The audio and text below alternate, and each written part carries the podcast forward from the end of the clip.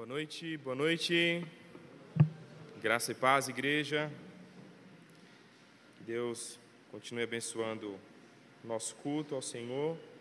Deus abençoe o ministério de louvor, pelos louvores entoados, Jails pelas ministrações. Espero que nosso bom Deus continue falando ao seu coração nessa noite. Esse é o nosso desejo. Como já foi dito aqui, você que nos visita, sinta-se em casa, na sua necessidade, naquilo que você necessitar dessa comunidade, estamos aqui para juntos acolher vocês. Amém? Abra sua Bíblia comigo no Evangelho de João, dando continuação às nossas ministrações no Evangelho de João, capítulo 6, verso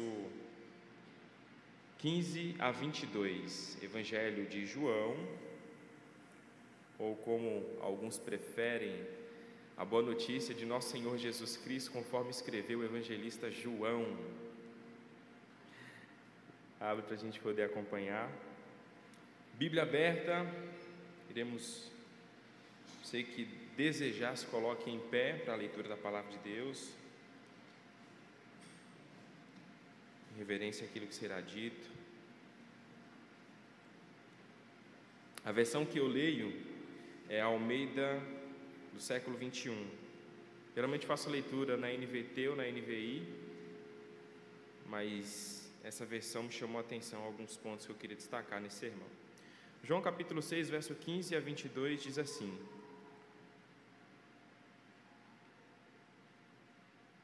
Sabendo Jesus que pretendia proclamar o rei à força, retirou-se novamente sozinho para o monte. Ao cair da tarde, seus discípulos dirigiram-se ao mar, entraram no barco e iniciaram uma travessia em direção a Cafarnaum. Havia escurecido e Jesus ainda não havia ido encontrá-los. E o mar estava profundamente agitado por um forte vento. Depois de remarem cerca de 20 ou 5, 25 ou 30 estádios, viram Jesus que andava sobre o mar e aproximava-se do barco. Eles ficaram com muito medo, mas ele lhes disse: Sou eu, não temais.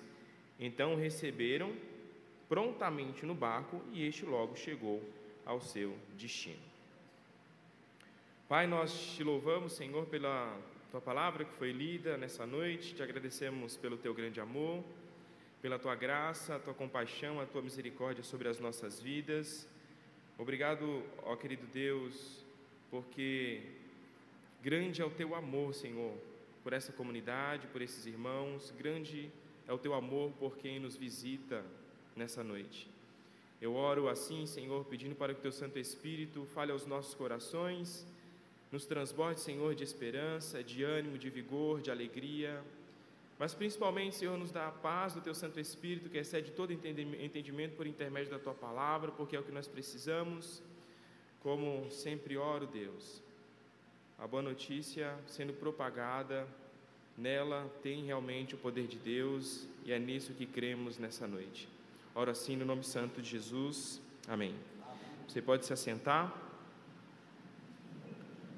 Como você sabe, nós estamos em uma série de sermões no Evangelho de João. E na semana passada, o pastor Júlio pregou aqui com muita propriedade e autoridade de Deus sobre a multiplicação dos pães. Eu lembro no grupo de jovens ao qual nós participávamos na minha adolescência, sou jovem ainda nós tínhamos alguns jargões, e o jargão que era mais utilizado pelo Denis, que inclusive cantava muito bem esse último louvor aqui que você entoou. Ele falava o seguinte: quem não vê, perdeu. É, e realmente, Deus abençoe a vida do pastor Júlio, me senti muito abençoado, Deus falou muito ao meu coração. Partindo para o texto, meus irmãos, nós entendemos que o Evangelho de João é o Evangelho dos sinais e o Evangelho também dos milagres.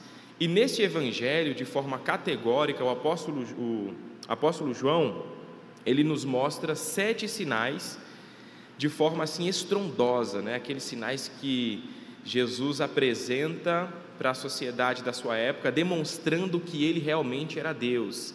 E o quinto sinal é justamente esse que nós fizemos a leitura aqui quando Jesus anda sobre as águas. Esse é um sinal miraculoso ao qual nós temos no Evangelho de João e que representa a divindade da pessoa de Jesus. Se você observar, esse texto que nós lemos está conectado com o texto que foi pregado pelo pastor Júlio na semana passada. Por isso que eu fiz questão de ler o verso 15 para prosseguirmos a partir da perícope no verso 16 sobre o que João está tentando nos mostrar. Eles queriam proclamar Jesus rei, esse é o contexto do Evangelho de João a princípio, aqui no capítulo 6. Só que Jesus, sabendo de toda essa situação, ele toma algumas decisões, né? Ele multiplica ali os pães, multiplica os peixes, e a multidão está tremendamente alvoroçada. O que que Jesus faz? Jesus pega os discípulos, coloca no barco e fala: Olha, vocês precisam atravessar o lago para que vocês possam chegar a Cafarnaum. É como se fosse assim, né? Jesus estava mandando os discípulos ter um pouco de tranquilidade depois daquele alvoroço inteiro. Esse relato a gente não tem no Evangelho de João, mas nos outros evangelhos nós temos relatos parecidos e semelhantes sobre esse alvoroço da multidão que queria coroar realmente Jesus como rei e o relato de Jesus impelir, Jesus impulsionar de forma contundente a saída dos discípulos daquela situação. Eu queria lembrá-los que nesse contexto, historicamente, você vai ter o ato de que Herodes tinha acabado de se livrar de João Batista. Esse contexto aqui está fervendo, né? É, ameaças no que diz respeito aos discípulos e ao próprio Jesus. Jesus está sendo caçado. Os discípulos estão também sendo ameaçados. E não é comum isso acontecer, por exemplo, no início de um ministério de uma pessoa. Né? Geralmente você pega o ministério de um pastor, ou o ministério de um pregador, ou de alguém que é vocacionado na igreja, ele tem um ministério tranquilo, ele tem tempo de estudar, tem tempo de entender as correntes teológicas, de compreender aquilo que ele vai prosseguir. E aí, quem sabe, no quinto, no sexto ano, depois do, dos quatro primeiros anos de seminário, de uma pós-graduação na área, ele escolhe onde vai ser ali o ministério dele ou a sua pesquisa. E é óbvio que nós sabemos que é Deus quem escolhe as pessoas. Mas Jesus não teve esse timing.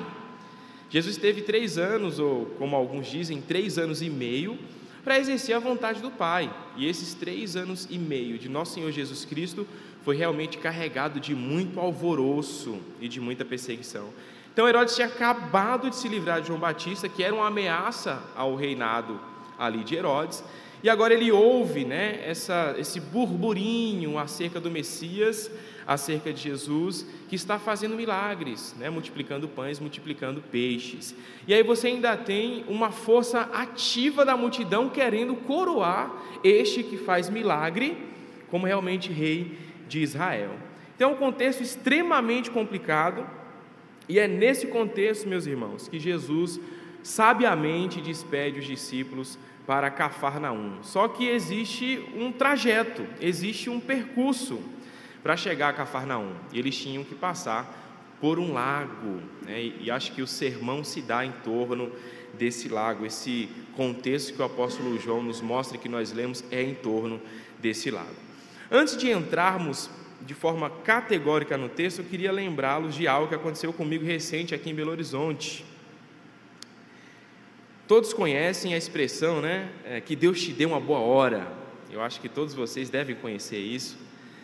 E a Tânia, nós chegamos aqui com Tânia gestante, né, o barrigão, como diz o baiano, bucho grande. E todo lugar, meus irmãos, assim, não dá para falar literalmente, né? Mas praticamente todos os lugares que nós íamos, alguém chegava ali na barriga da Tânia e falava: Nossa, que barrigão, que barriga bonita, que Deus te dê uma boa hora, né?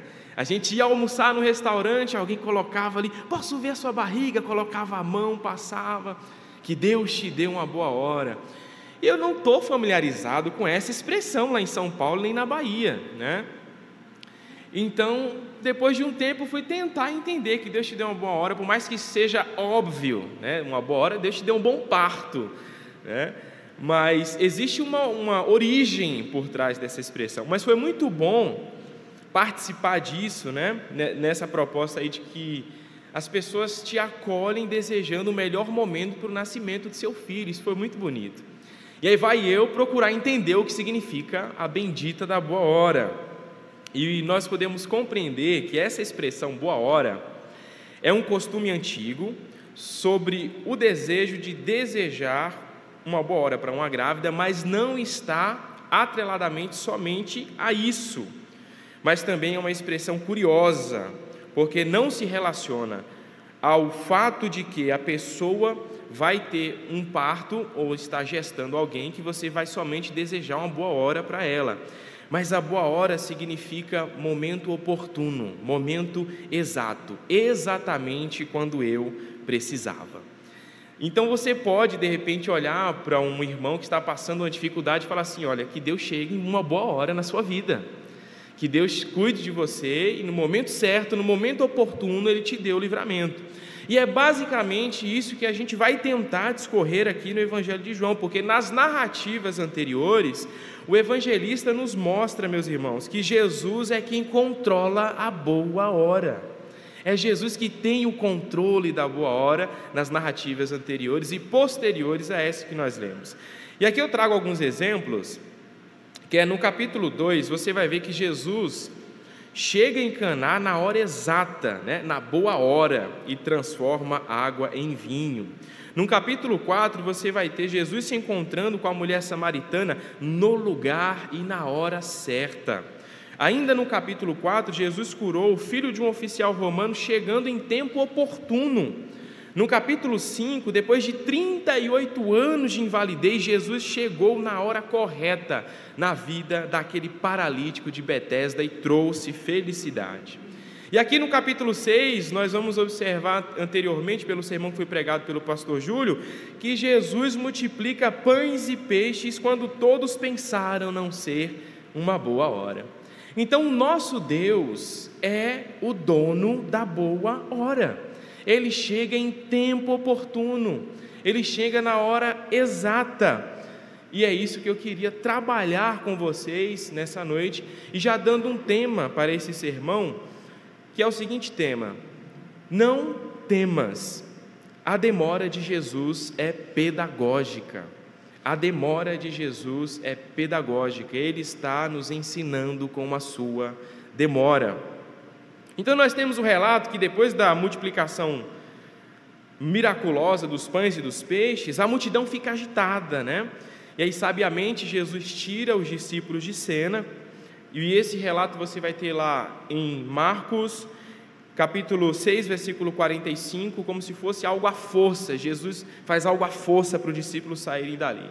Agora imagine comigo essa cena, né? Os discípulos acabaram de sair da presença de uma multidão, estavam cansados, sobrecarregados e atônitos com aquele grande milagre que Jesus acabara de fazer. Já tinha anoitecido, estava escuro, profundamente escuro, diferente do nosso contexto, onde nós temos luz em todos os lugares. Naquela época, na Palestina, não era assim. E essa escuridão deixou os discípulos com medo, e ao invés deles terem um tempo de descanso, eles tiveram que entrar em um barco rumo a Cafarnaum com doze cestos da sobra dos pães. Olha só que situação extremamente delicada. Esperavam por descanso, foram para o olho do furacão, né, como nós costumamos utilizar essa linguagem. Então o mar fica agitado. E nesse mar agitado, eu queria explicar para vocês o porquê que esse mar fica agitado naquela época do ano. É óbvio que o Mar da Galileia é considerado um lago, nós chamamos de Mar da Galileia, mas é algo muito pequeno, né? não chega a ser considerado um mar de forma geográfica, em termos de tamanho. Mas o Lago da Galileia encontra-se cerca de 180 metros abaixo do nível do mar. Então você tem ali o ar frio, você tem o ar quente e você tem a umidez, que traz realmente esse alvoroço todo ali naquele mar e a água fica violenta, cria-se tempestades. Mas os discípulos sabiam desse risco. No meio daqueles discípulos tinham pescadores, pessoas que estavam corriqueiramente acostumadas a atravessar realmente aquele mar. Mas, meus irmãos, muitas vezes nós também somos como os discípulos, né? Acostumados com algumas situações e até temos o controle por manusear bem.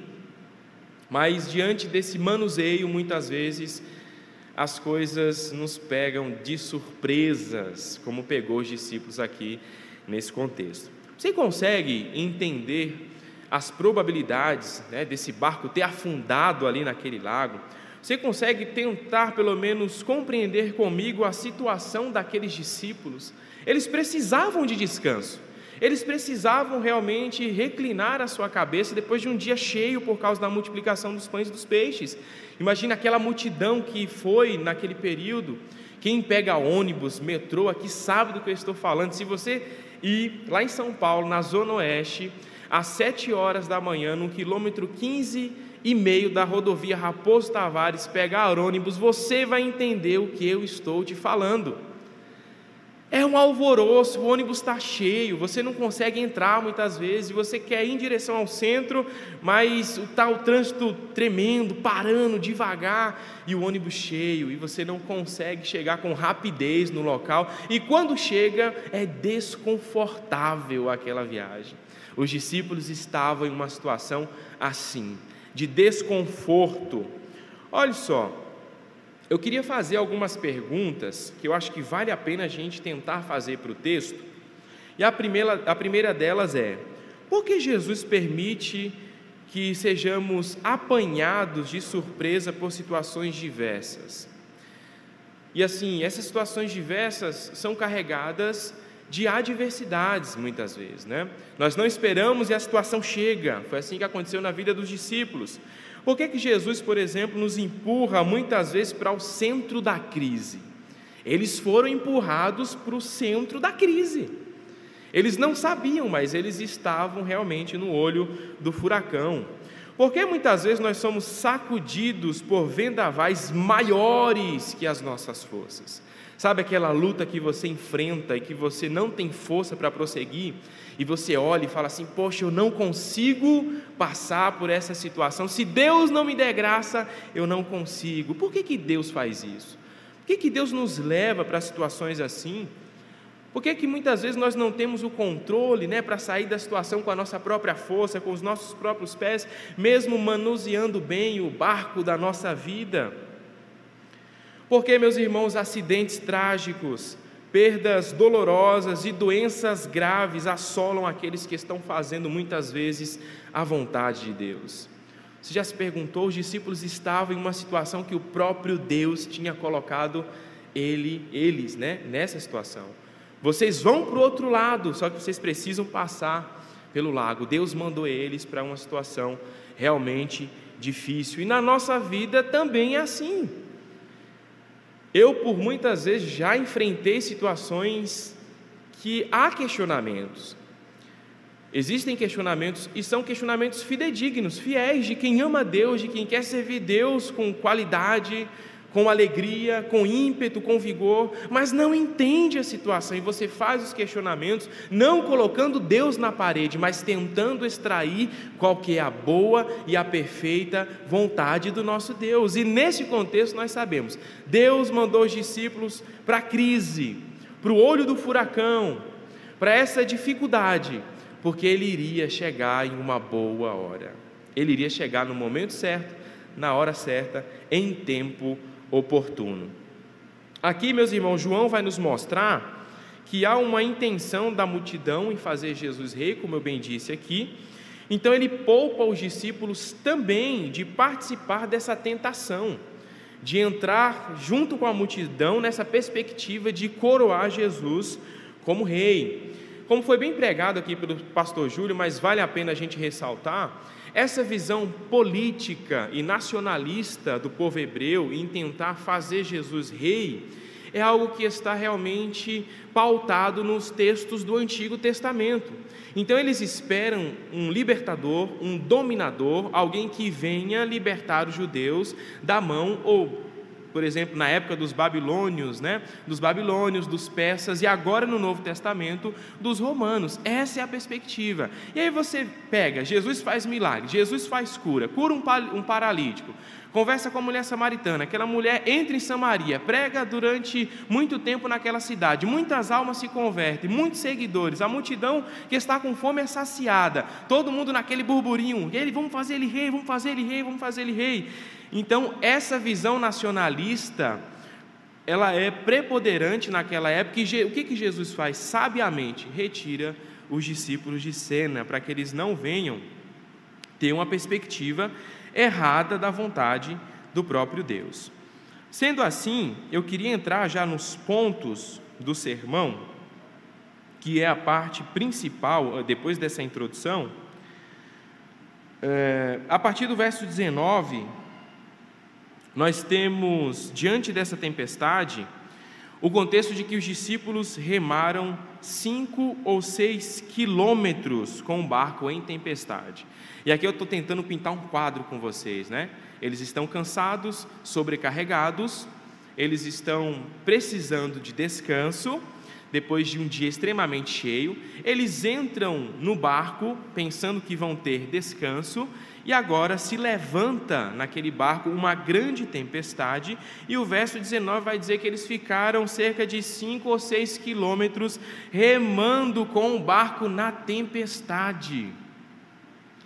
Olha só, é de doer uma situação dessa, né? Uma situação extremamente delicada. Imagine só a cara daqueles discípulos que eram mais autênticos, por exemplo, imagina a cara de Pedro nessa situação. Para onde o mestre nos mandou? E João, né, todo todo calmo, tranquilo, aquele que reclinou a cabeça no ombro do mestre, de repente olha para aquela situação e fala: "Acalma, Pedro, as coisas vão melhorar, né? aquele mais fleumático, mas tem aquele mais sanguíneo, meu Deus, e agora? O que, que a gente vai fazer? Mas a grande verdade, meus irmãos, é que a vida cristã não é uma sala VIP, nem uma, uma estufa espiritual.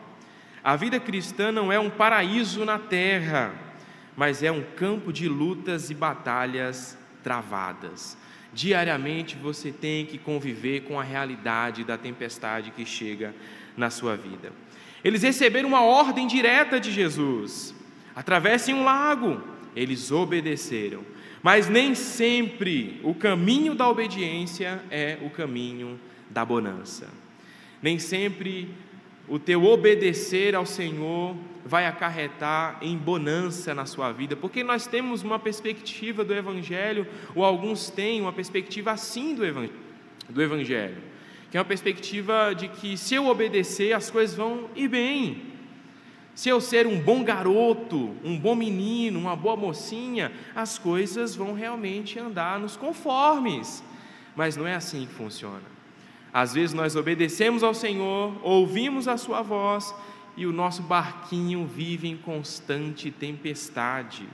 Eu queria lembrar vocês, para fundamentar essa minha afirmação, alguns textos do Antigo Testamento que falam sobre pessoas que obedeceram a Deus e mesmo assim a tempestade chegou na vida deles. O primeiro texto é o texto lá de Daniel capítulo 3, verso 16 a 30, não irei ler, é só uma citação. Quando Sadraque, Mesaque e Abednego, eles não adoram a estátua de ouro erguida pelo rei Nabucodonosor. E o que, que acontece? Eles vão diretamente para a fornalha, olha só, um ato de obediência ao Senhor, não acarretou no livramento. Você vai ter, por exemplo, no mesmo livro, lá em Daniel, capítulo 6, Daniel obedece ao Senhor e ele é lançado na cova dos leões. E agora trazendo um texto do Novo Testamento, Pedro obedece a Deus e dá um discurso duro na frente daqueles que eram os principais do sinédrio ali em Atos. Ele diz: é melhor obedecer a Deus do que aos homens. E o que acontece com Pedro? Ele vai diretamente para a prisão. Então a obediência muitas vezes não vai acarretar na bonança. Às vezes você vai obedecer a Deus, você vai ser um crente fiel, você vai ser aquele que participa de todos os trabalhos da igreja, um crente bondoso, participa da ação social, participa da área técnica do som, participa no sermão, é um jovem ativo, promove a festa genuína, você participa em várias frentes. Mas isso não vai te isentar de passar pelas tempestades da vida. Porque é comum nós enfrentarmos isso por vários motivos.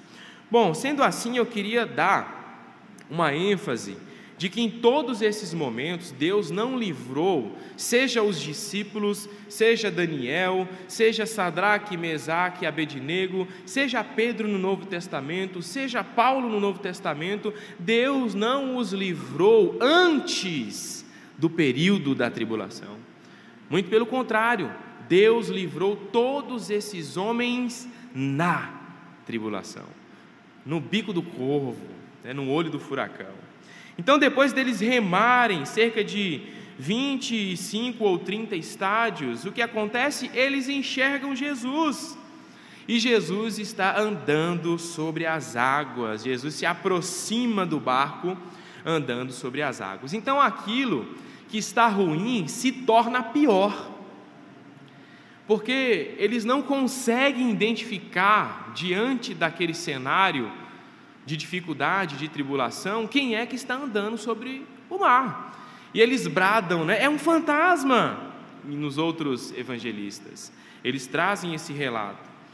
Mas a grande verdade, meus irmãos, é que o texto é fiel aqui em João, e João vai mostrar que eles ficaram extremamente com medo. Eles tiveram medo daquela situação. E aqui quem é que nunca sentiu medo diante das tempestades? Quem é que nunca esteve dentro de um contexto difícil e você olha e fala assim: Eu não consigo, não vejo meios de se livrar dessa situação, e você baixa a guarda e você sente medo como os discípulos.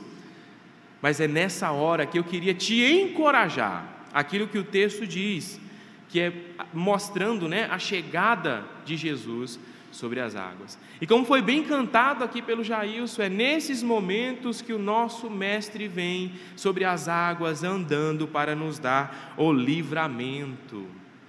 É um drama muito bonito, mas ao mesmo tempo muito trágico que leva os discípulos ao medo extremo. E esse drama dos discípulos também é o seu drama, é o nosso drama. O drama dos discípulos, a dificuldade dos discípulos também é a minha dificuldade é a sua dificuldade. E mais algumas perguntas para a gente tentar entender como eu consigo reconhecer o amor de Deus, se Deus não está presente comigo na maior hora de angústia da minha vida. Como que eu vou reconhecer o amor, o cuidado do nosso Deus, se eu estou passando por um sufoco, um apuros e Ele não vem me socorrer? Como eu vou entender o poder de Deus que vai se perpetuar na minha vida quando eu estou vivendo uma crise tremenda? De repente, uma empresa quebrada, uma doença que você carrega durante anos, de repente, uma separação que aconteceu que não era devida, e tantas outras coisas que se levantam no decorrer da vida que você não entende, você se pergunta, Deus, o que que eu faço em meio a essa crise? Ou melhor, o que que o Senhor está fazendo que não chega em meu socorro? Como que nós vamos, meus irmãos, conciliar a fé e um Deus que intervém quando o mar da nossa vida fica cada vez mais agitado, mas enquanto ele não intervém, como que eu irei alimentar a minha fé? Como que eu irei manter, manter né, a minha fé intacta? Como eu vou entender a providência divina de Deus com tanta demora em meio a tanto clamor? Você clama, você clama, você pede e Deus não traz a resposta, Deus não traz a solução para a sua vida. Saiba, meus irmãos, que assim como os discípulos, talvez você esteja pensando que Jesus está demorando que Jesus não está ouvindo, ou que Jesus não está vindo, vindo né, ao teu encontro. E tudo isso te traz medo e você começa a enxergar Jesus de forma descaracterizada. Eu queria que você acreditasse que Jesus está enxergando ele está vendo essa situação, assim como enxergou a vida dos discípulos. Jesus está vendo a minha situação, ele ouve o nosso clamor, e isso acontece muito no Antigo Testamento. O principal propósito do livramento de Deus na vida dos hebreus é porque Deus ouviu o clamor daquele povo e desceu para livrá-los. Então, no Novo Testamento não é diferente, nos nossos dias não é diferente. Pode parecer que Jesus demore, pode parecer que a solução está demorando a chegar, mas acredite, a demora do nosso Deus é pedagógica. Ele está nos ensinando alguma coisa diante dessa situação. E é diante dessa tempestade grande que se levanta com os discípulos, que estão cansados, sobrecarregados, quase realmente sucumbindo, naufragando, que Jesus faz o seu maior sinal, pelo menos na minha percepção, esse é o maior sinal que os evangelhos nos mostra que Jesus é Deus. Ele anda sobre as águas. De forma sobrenatural. Os discípulos tiveram a possibilidade de presenciar aquilo que tem de mais miraculoso, no meu ponto de vista, no ministério de Jesus, se tratando de sinal e milagre. Ele anda sobre as águas. Isso aqui vai contra todas as ordens naturais que nós temos nos dias atuais e que os discípulos acreditaram naquela época. Imagine só um homem que vai andando sobre as águas. E o que, que eu extraio desse contexto? É que nos momentos mais difíceis da nossa vida, em que parece que as coisas não vão acontecer, estão demorando, é que nós iremos vivenciar os mais diversos milagres da parte de Deus.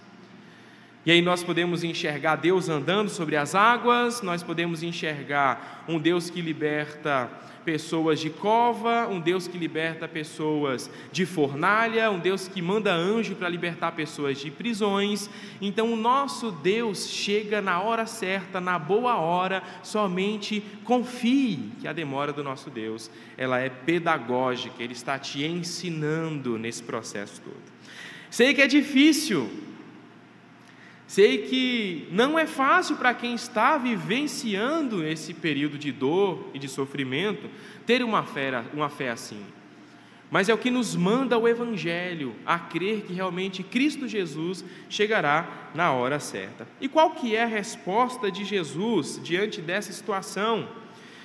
Discípulos assustados, com medo, Jesus chega na hora exata, eles pensam que é um fantasma, logo depois eles reconhecem né, que é Jesus, e Jesus fala assim: não tem mais. Lá no verso 20: não tenham medo, não se apavorem, confiem, eu estou chegando. Vocês pensaram que eu deixei vocês para morrer aqui, né? Nadar, remar, remar, remar e morrer no lago. Não, vocês têm um destino, vocês vão chegar em algum lugar.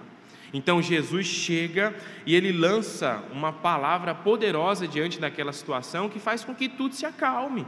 Os discípulos logo reconhecem quem é Jesus, o mar se acalma, o mar fica mais tranquilo, as tempestades vão embora e eles conseguem concluir o seu trajeto. Algumas aplicações que eu acho extremamente interessante aqui, e trazendo para a minha vida, eu fico me lembrando quando foi que eu não senti medo de alguma coisa. E aí a pergunta, né, pode ir para vocês: quando foi que você nunca sentiu medo de algo? Quem aqui, na verdade, nunca sentiu medo de uma situação difícil? Quando eu estou em uma situação que me leva a decidir algo, isso gera medo. Quando eu estou em uma situação de luto, aonde, por exemplo, o meu sogro se encontra nessa situação hoje, depois de 45 anos vivendo com a minha sogra, ela falece e ele não sabe como lidar com a situação, isso gera medo. E agora, como que vai ser? Como que vai acontecer? Como que as coisas vão voltar para o lugar? Nós não temos as respostas. E aí muitas vezes nós fazemos a filosofia Zeca Pagodinho, né? Deixa a vida me levar. Que não é o que as escrituras desejam de nós. A Bíblia quer que em momentos assim de medo, de angústia, você mantenha a fidelidade em Deus, que Ele chegará na hora certa. Então, as aplicações é que durante esse período, os discípulos tiveram medo, assim como nós temos, e o medo cega a nossa alma. A gente fica com tanto medo que nós não sabemos, por exemplo, discernir as situações. O medo vai embaçando os nossos olhos, nós não encontramos as soluções. O medo deixa a fé empalecida, fica branca a nossa fé, não sai do lugar, você fica imóvel, você não consegue se mover. E diante desse medo que eu e você enfrentamos, que também foi o drama dos discípulos, aonde ele reina, meus irmãos, pode ter certeza, a fé irá tropeçar. Aonde o, mei, o medo reinar, na minha vida, na sua vida, a nossa fé irá tropeçar. Então, nesse propósito didático de Jesus na vida dos discípulos, tentando ensiná-los que ele irá chegar na hora correta, também é o mesmo propósito didático nas nossas vidas. Por mais que pareça difícil, por mais que seja difícil, por mais que pareça demorar, Cristo chega na hora certa, porque ele é dono da boa hora e ele dá um basta nas tempestades da nossa vida, mas durante esse período, enquanto as coisas não se normalizam, nós precisamos confiar em Deus e não deixar o medo sucumbir à nossa fé. Porque é nesses períodos que nós realmente devemos confiar no nosso Deus. Eu lembro de um louvor que dizia assim: quando tudo vai bem, é fácil confiar. Quando as coisas estão bem, quando tudo é bonança, é fácil confiar. Mas quando o caldo engrossa, quando a nossa fé ela é provada, quando nós estamos em uma situação que nós não queremos se encontrar, aí é tremendamente difícil continuar confiando no nosso Deus. Então, sabendo que a boa hora pertence a Deus, eu queria te levar a entender que não importa o tempo que for, o tempo que passar, Jesus sempre chegará nas tempestades da nossa vida ele sempre chegará de alguma forma.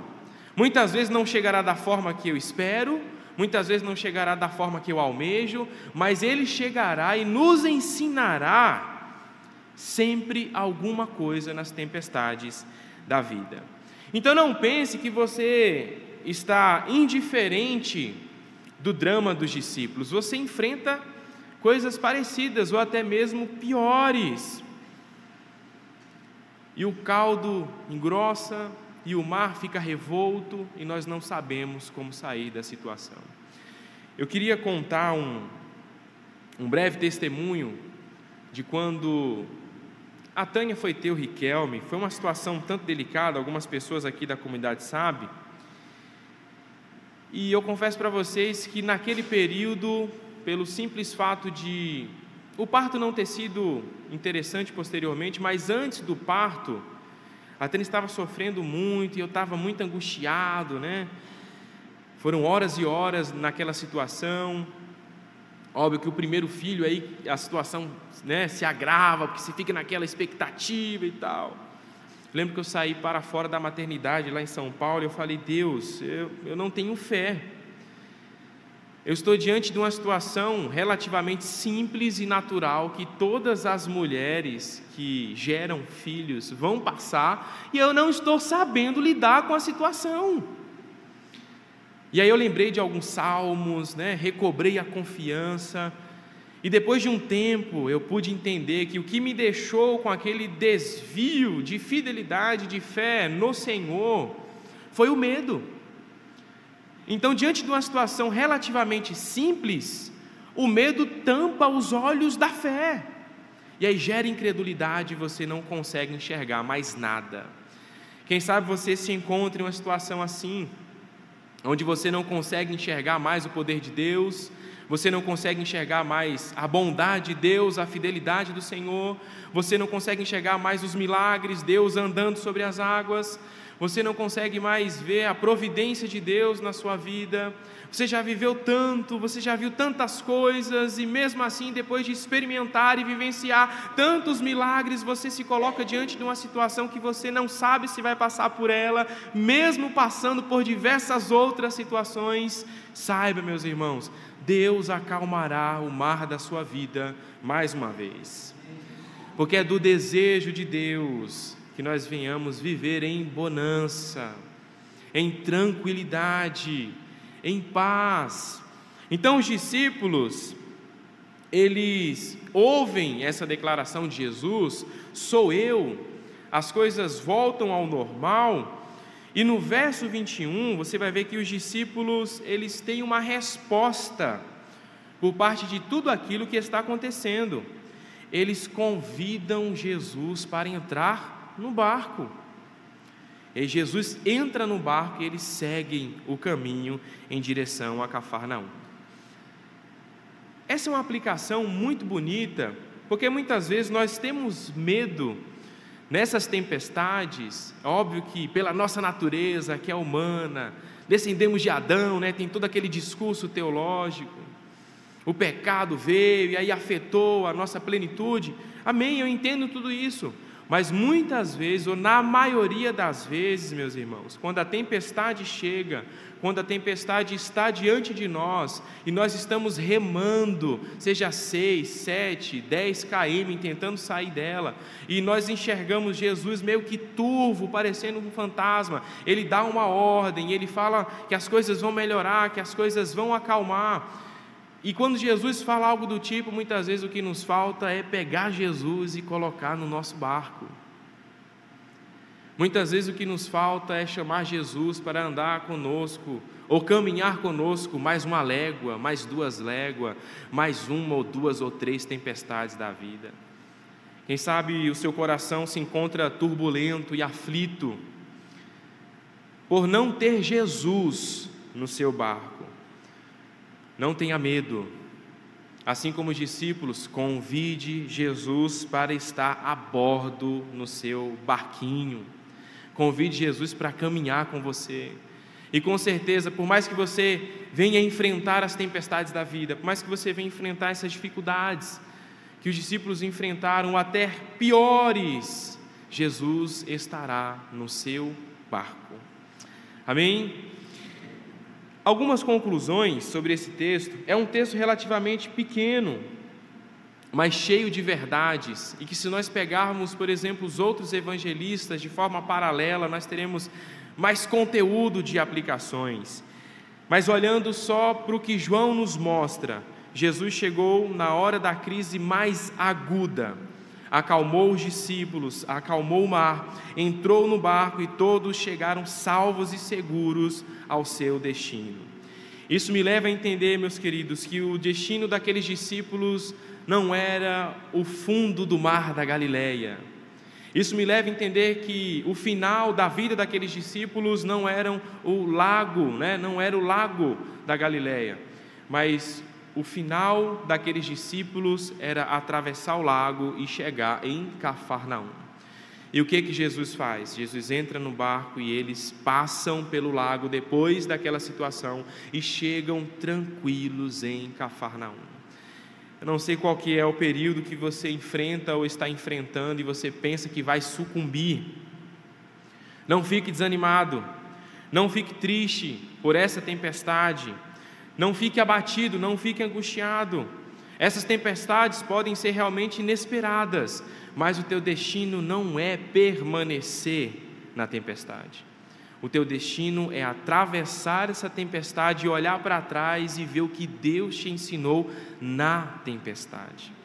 Esse é o desejo do nosso bom Deus. Você não pode, meus irmãos, perder a fé diante do medo. Mantenha a fé, mantenha a esperança, mantenha o amor em Cristo, porque diante de uma situação assim, o maior dos milagres aconteceu na vida dos discípulos, no meu ponto de vista, e o maior dos milagres pode também acontecer na vida dessa igreja, na sua vida, na vida da sua família. Isso é normal, e pode ter certeza, não será a primeira tempestade, não será a segunda tempestade. Até você fechar os olhos, dormir em Deus, ou até o dia que Cristo vier redimir todas as coisas, você terá que alimentar a sua fé, porque tempestades vão e vêm. A, a, a, a dinâmica que nós precisamos trabalhar nessas tempestades é como nós lidamos com elas. As tempestades não vêm para nos sucumbir, mas será algo que trará uma didática do próprio Deus nas nossas vidas.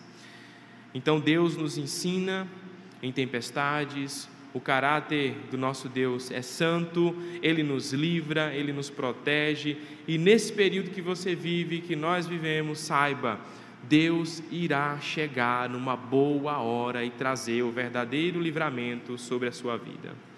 Parece difícil, parece, e é complicado lidar com situações assim. Mas mantenha fé. Creia que o nosso Deus é poderoso para te livrar dessa situação.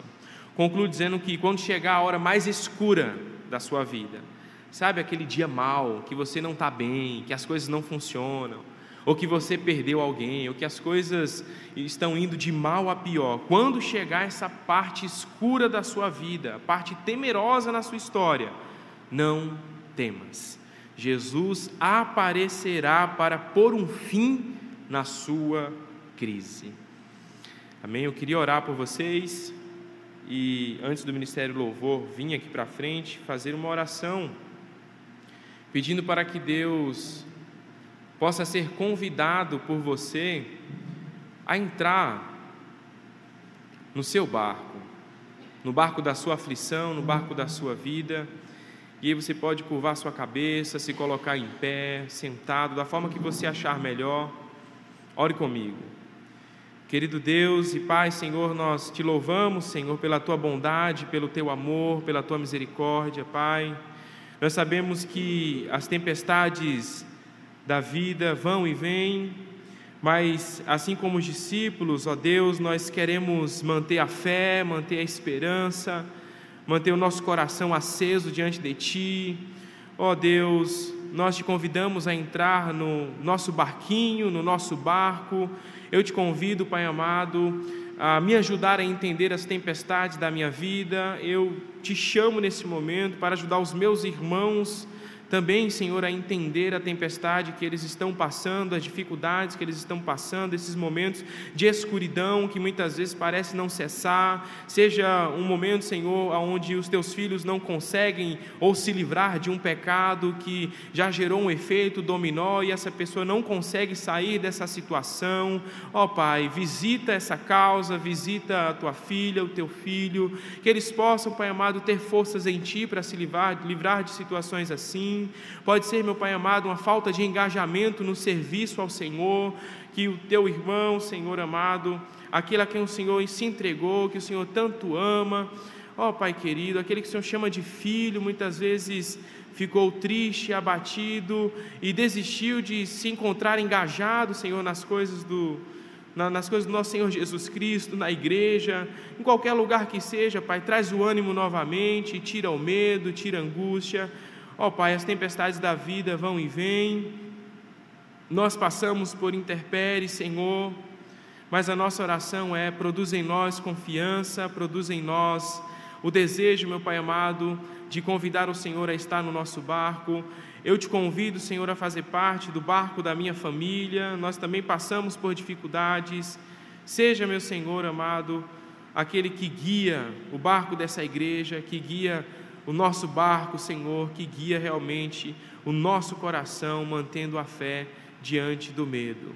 Sabemos, Pai amado, que diante de tudo isso, no final, nós iremos chegar a um destino que não é o destino da morte, que não é o destino, meu Pai amado, da dor por si só, com finalidade em si mesmo, mas será um destino, meu Senhor amado, de glorificar o Teu nome, para que cada vez mais nós venhamos, Senhor amado, manter a nossa fé intacta em Ti através desse glorificar o Teu nome, Senhor. Assim eu oro e te agradeço no nome santo de Jesus. Amém. Queria chamar o ministério de louvor.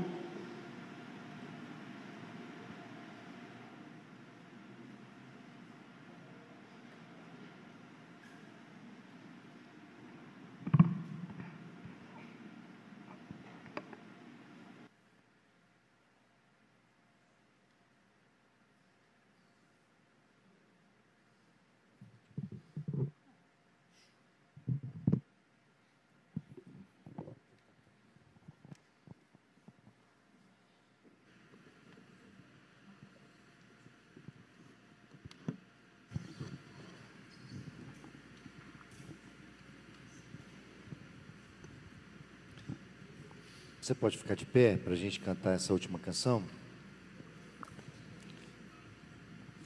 E quem souber, pode fazer dessa canção a sua oração.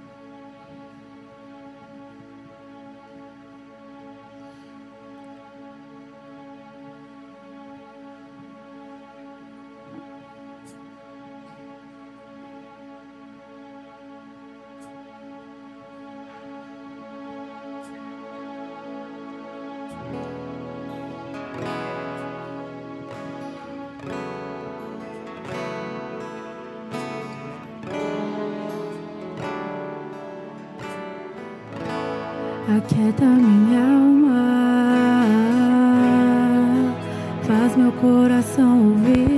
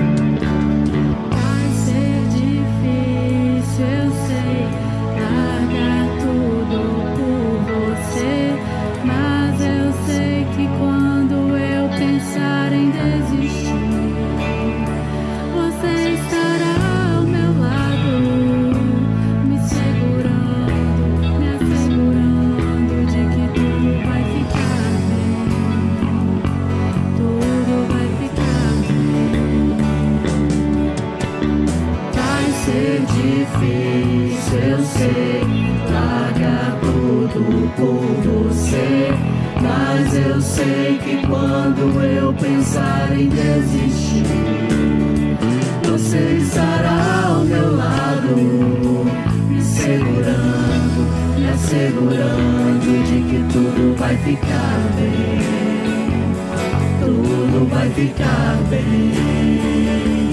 Se eu cair, a tua mão me levantará. E se eu chorar, toda lágrima você enxugará. E se eu cair, a tua mão me levantará. E se eu chorar, você enxugará. Então vem, aquieta minha alma. Faz meu coração ouvir tua voz.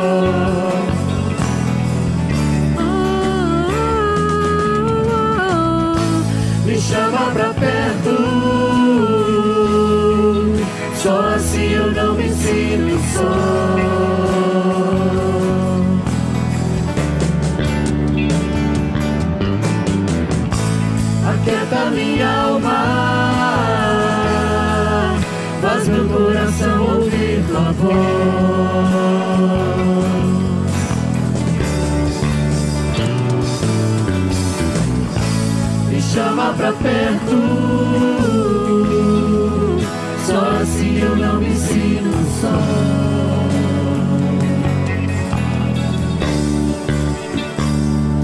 Porque na verdade eu descobri que tudo que eu preciso está em ti. Mas meu coração é teimoso demais pra admitir. Sei que depender viver perigosamente, mas eu preciso acreditar e confiar no que você me diz. Confia no Senhor e aquieta tua alma.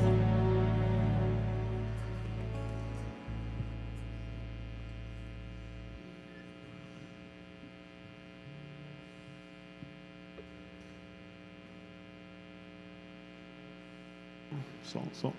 Meus irmãos e irmãs, né, que palavra abençoada que a gente ouviu aqui da parte do nosso Senhor, é, nos convidando a colocar diante dele as nossas lutas, as nossas dificuldades, a confiar que o Senhor estará sempre presente e atuando é, em toda circunstância difícil pela qual a gente passar, de maneira que a nossa alma possa se aquietar, nosso coração possa confiar naquilo que o Senhor tem para nós. Tem uma família da nossa igreja que eu gostaria que a gente orasse especialmente por eles. Tem uma família da nossa igreja que eu gostaria que a gente orasse especialmente por eles nesse momento em que a gente vai fazer a transição aqui para a parte final do culto, que é o momento comunitário, que é o nosso irmão Roberto Antônio, né? E a irmã Euzi. Então, o pessoal das antigas da SEC vai se lembrar do Roberto aqui, né? Roberto é um dos pioneiros dessa igreja, né, uma das pessoas é, mais antigas aqui da nossa comunidade. É, durante muitos anos conduziu ali o nosso tempo de oração todas as segundas-feiras, né? Então nosso ministério de oração é muito deve muito à fidelidade desse irmão. Ele está nos Estados Unidos, né? Foi para lá para visitar a família é, e nesse momento ele se encontra internado, tá? Está no hospital está com um quadro lá de dor abdominal, né, de quiterícia nos olhos, que é aquele amarelão, né? É, e a hipótese dos médicos é de um cálculo na vesícula, mas pode ser também que seja um tumor. Então a filha dele, né, a Juliana, muitos dos irmãos talvez conheçam aqui, né, teve com a gente aqui durante muitos anos, é, entrou em contato com a gente, entrou em contato com o irmão José Amaro, e ela fez questão de nos pedir para orar pela vida dele. Né? É, então, nesse momento, a gente vai curvar as nossas cabeças e a gente vai pedir ao Senhor que aquete a alma daquela família, né?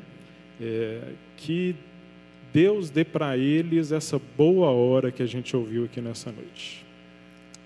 Então, convido você a orar comigo.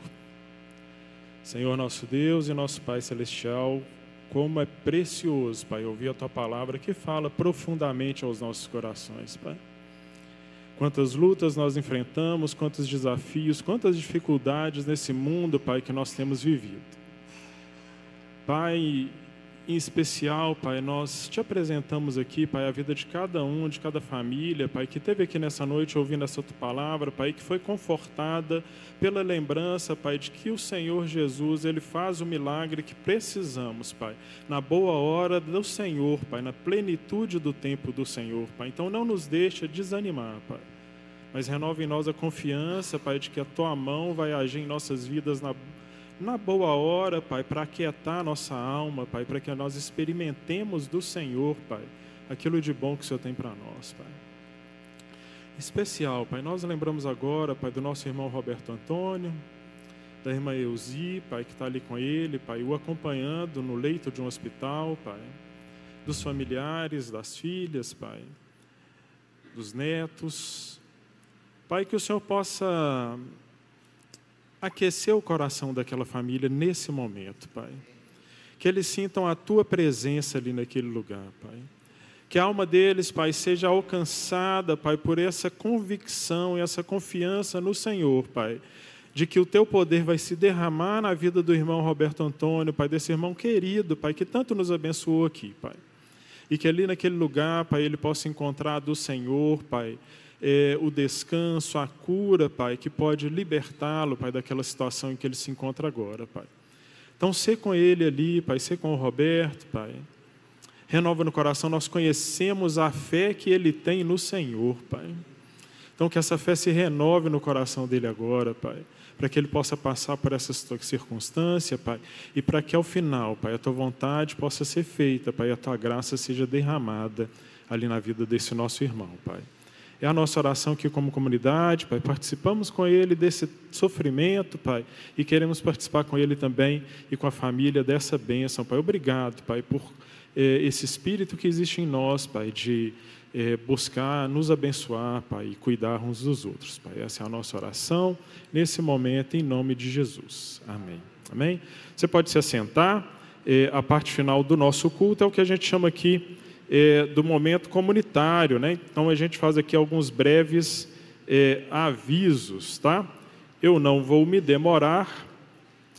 É, deixa eu pegar o meu rascunho. Estou ficando velho, não lembro tudo de cabeça. É, pessoal, o, o, o, primeiro aviso que eu gostaria de dar, ele não é agradável, tá? Eu já vou avisar para vocês, né?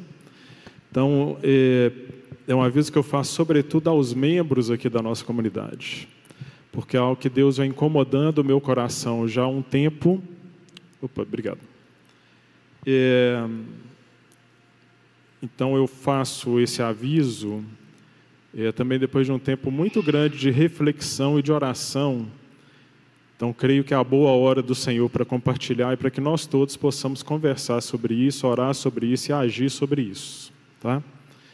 E, no meu papel como pastor, em alguns momentos a gente precisa dar um puxão de orelha, né? Então talvez seja isso que eu vou fazer agora, é um puxão de orelha para nós que somos membros da comunidade, tá? E, se você nos visita, não se sinta de orelha puxada, né? Mas você sabe que a gente está em família, né? Em família a gente precisa fazer isso às vezes. E, então eu serei carinhosamente duro, né?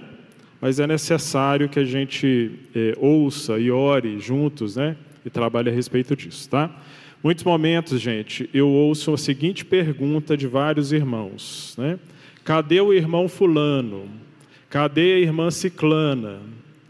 E eu preciso falar assim, né, com certo constrangimento, e talvez você já tenha ouvido essa resposta minha. E eu falo assim: é, o irmão fulano ele teve aqui domingo passado no culto que você não veio. Né? É, e você há de notar que a gente inclusive tirou algumas cadeiras ali do fundo. E você há de notar que do seu lado aí talvez tenha cadeiras vazias. E talvez você faça uma reflexão, né? A gente faz alguns eventos e nos eventos a igreja está cheia, né? várias pessoas e nem sempre estamos todos nós que somos membros dessa comunidade reunidos todos no mesmo culto, cultuando a Deus na mesma reunião. Então nós precisamos assumir a nossa responsabilidade, né? Eu separei o texto aqui de Hebreus, capítulo 10, versículo 25, que você conhece, né? Não vou pregar, obviamente, é, que diz que a gente não deve deixar de se reunir como igreja, segundo o costume de alguns, mas que a gente deve procurar encorajar uns os outros, ainda mais quando vocês veem que se aproxima o dia. E o contexto aqui de Hebreus 10 é justamente esse, é, o autor de Hebreus, né? Ele está aqui exortando as pessoas à perseverança em tempos difíceis. E em tempos difíceis a gente precisa se juntar. A gente precisa estar todo mundo junto, né? Para que a gente possa encorajar o nosso irmão, tá? Há um outro texto lá em Lucas capítulo 14, quando Jesus conta a parábola do grande banquete, você conhece também essa parábola, né? É, nessa parábola, Jesus ele vai falar assim: Olha, gente, eu estou oferecendo um banquete. E a comida é farta, então a casa precisa estar cheia. E se a casa não estiver cheia, saia lá pelos becos, pelas ruas, pelos valados e enche a casa. E aí eles foram e a casa continuou vazia e Jesus falou assim: não, vai, chama os vulneráveis, chama quem precisa, e se as pessoas não quiserem vir, arrasta as pessoas, mas enche a casa. E nós, como comunidade, a gente tem, graças a Deus, gente. É, quem foi abençoado por esse culto aqui, né? Igual a igreja pentecostal, levanta sua mão, né? Levanta, levanta alto, levanta sua mão. Né? Deus tem derramado, oferecido banquetes na nossa comunidade, gente. Graças a Deus. Graças a Deus. Então a gente precisa encher a casa para que as pessoas se fartem como a gente está se fartando. Então é nossa responsabilidade, gente, estar presente em todos os cultos da comunidade. Como membros dessa comunidade, é nosso dever, né? nossa obrigação mesmo você está desanimado? Venha. Né? Você está cansado? Venha. Né? Você está triste? Venha. Né? Todos esses, aliás, são motivos para que você venha. Né? Você mora longe, você mora perto, não interessa, a gente precisa vir. Né? A gente precisa estar juntos aqui. Então, que é, esse seja um desafio de cada um de nós, membros dessa comunidade. assim, né? É, que você, ao se lembrar daquele irmão, ligue para aquele irmão, encoraje, convide. Mas também saia pelas ruas, os valados, né, os becos aí da sua vida. Convide as pessoas que não conhecem Jesus para estar aqui com a gente. Seu parente, seu colega de trabalho, seu vizinho, né, seu amigo. É, a gente vai fazer um culto do amigo aqui, né? Uma ideia que o Newton né, tem colocado aí muito tempo na, na mesa para a gente. Mas que a gente esteja aqui, gente, em todos os cultos. Tá bom? Então, essa é a exortação que eu gostaria de fazer com vocês. É, brevemente, os nossos avisos. É, tem um móvel novo ali, né, que a gente está trazendo a equipe técnica lá de cima aqui para baixo, por recomendação é, técnica aí da galera do som, da transmissão, né, para que a gente melhore a qualidade daquilo que a gente oferece na internet, para que a gente possa alcançar mais pessoas. Né? Então a gente precisa ter cuidado com o móvel ali, né, nesse momento, sempre manter uma certa distância dele, a gente está se adaptando, né?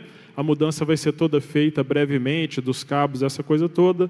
Então é bênção que a gente recebeu do Senhor aí. É, no dia 12 de agosto, então daqui a um mês, né, no dia 12 de agosto, é o último encontro de pais aqui na comunidade. E vou puxar a orelha dos pais da SEC também, tá? Pais de crianças. Então hoje eu estou atacado, né? É. Pai, né?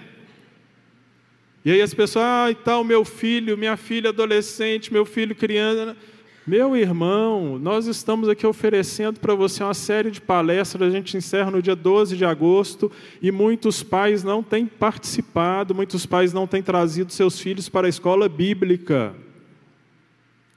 É, traga seus filhos para a escola bíblica, Traga seus, venha você né, participar do encontro de pais no dia 12 de agosto. Né, a última palavra é a palavra de encerramento.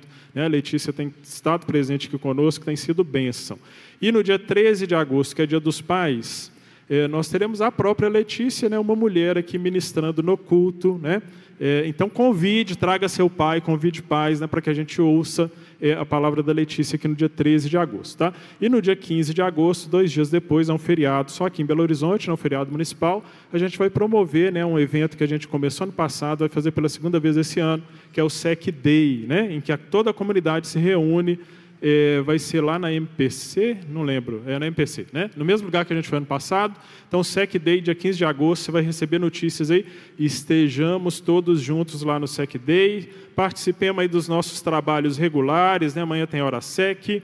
É, sábado tem JNV, GSEC, né? GSECs estão sendo reformulados, meu irmão. É, sabe por que não temos mais grupos porque hoje nos faltam líderes nos grupos, temos casas e não temos lideranças. Então, se Deus está colocando essa necessidade no seu coração, procure o Jean, que tem, né, pastor Jean, que tem conduzido esse processo de reformulação. Né, a gente está oferecendo um treinamento, você vai ser treinado. Abra seu coração para essa necessidade, para que a gente possa expandir os nossos grupos. Tá? Escola Bíblica todos os domingos, né, às 10 horas da manhã, sempre bênção é, adultos, jovens, adolescentes, e é, a gente vai começar um estudo a partir do primeiro domingo de agosto, né? A gente vai prosseguir em Êxodo, estudando o tabernáculo, tá? Eu tenho certeza que sua vida será abençoada se você puder estar aqui para isso, tá bom? É isso, né? É, vou convidar o pastor Jean de novo, ele falou que tem uma palavrinha para a igreja, é, e a gente vai encerrar depois dessa palavra dele. Agora é o momento de três boas horas. A boa hora chegou na vida do Júlio, que fez 50.